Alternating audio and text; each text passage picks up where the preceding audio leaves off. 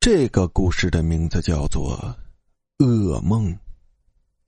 方文现在特别后悔，自己当初真不应该贪图便宜租下这间死过人的房间。自从住到这里，方文每天晚上都能梦见一个面目模糊的男人。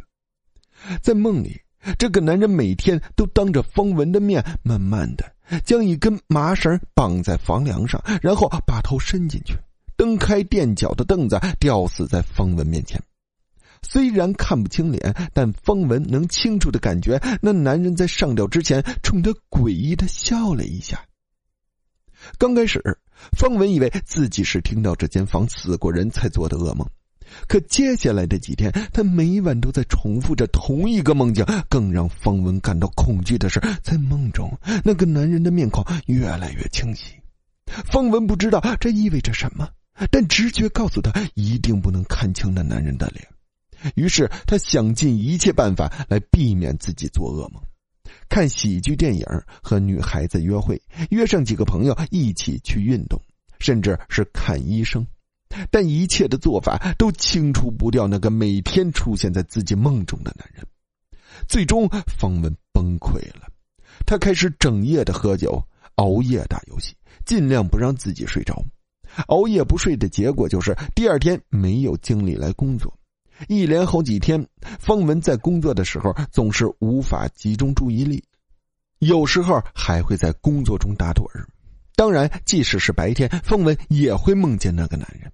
终于，观察了方文几天的老板忍不住了，把他叫到了办公室，狠狠的训斥了一顿，并且警告方文，如果再发现他工作中睡觉，就不用来上班了。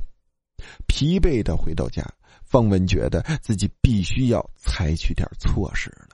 他觉得第一步就是要认清楚那男人的脸，只有这样才能查到这个人发生了什么事儿。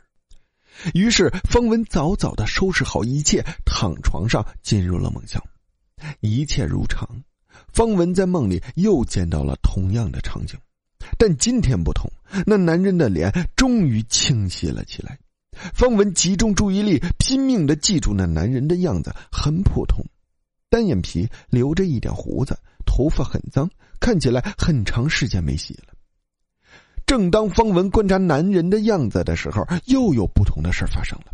只见吊在绳子上的男人开始挣扎起来，在空中胡乱扭动，似乎很痛苦。接着，他好像想把绳子解开，但是没成功。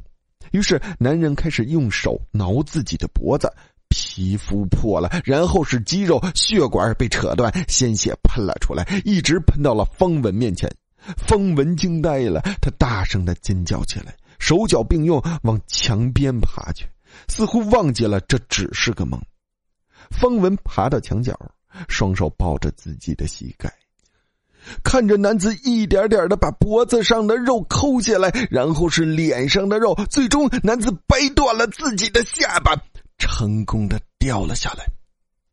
大概是摔下来的声音惊醒了方文，他猛地往后一缩，然后脑袋撞到了墙壁。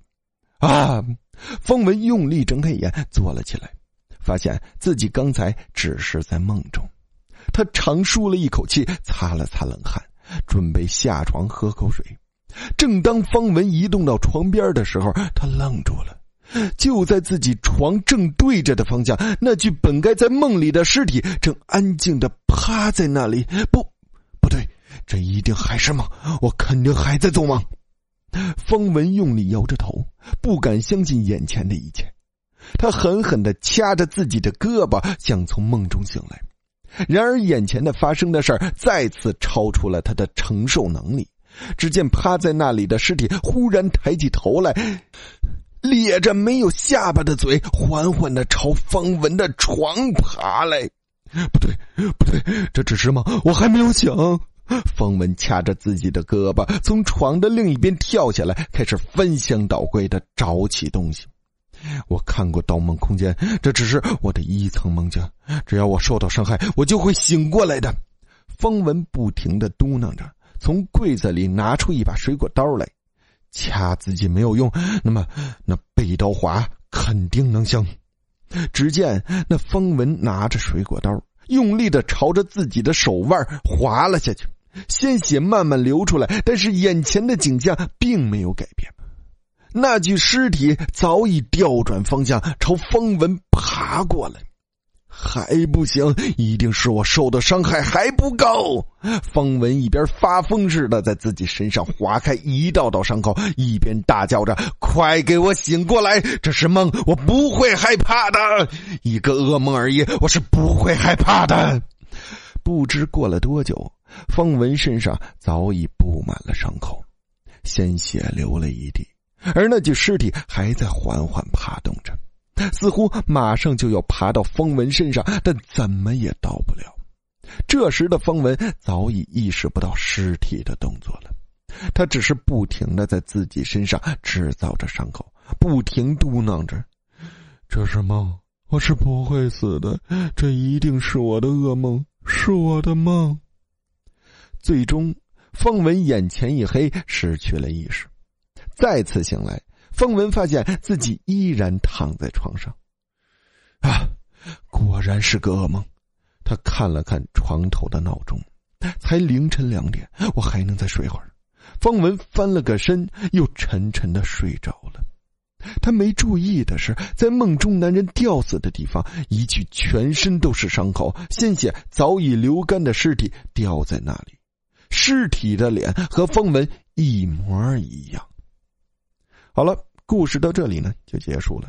感谢大家的收听。